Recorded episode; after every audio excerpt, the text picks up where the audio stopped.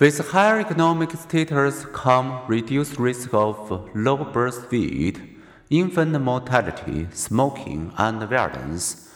Even among other primates, those at the bottom of the social pecking order have been more likely than their higher status companions to become sick when exposed to a cold-like virus. But for those high status baboons and monkeys who frequently have to physically defend their dominant position, high status also entails stress.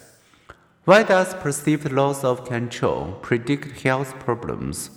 Because losing control provokes an outpouring of stress hormones.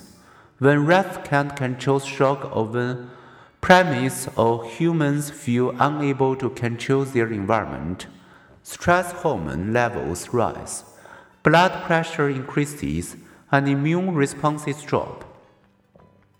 One study found these effects among nurses who reported their workload and their level of personal control on the job. The greater their workload, the higher their cortisol level and blood pressure, but only among nurses who reported little control over their environment. Another study found that captive animals experience more stress and were more vulnerable to disease than their wild counterparts.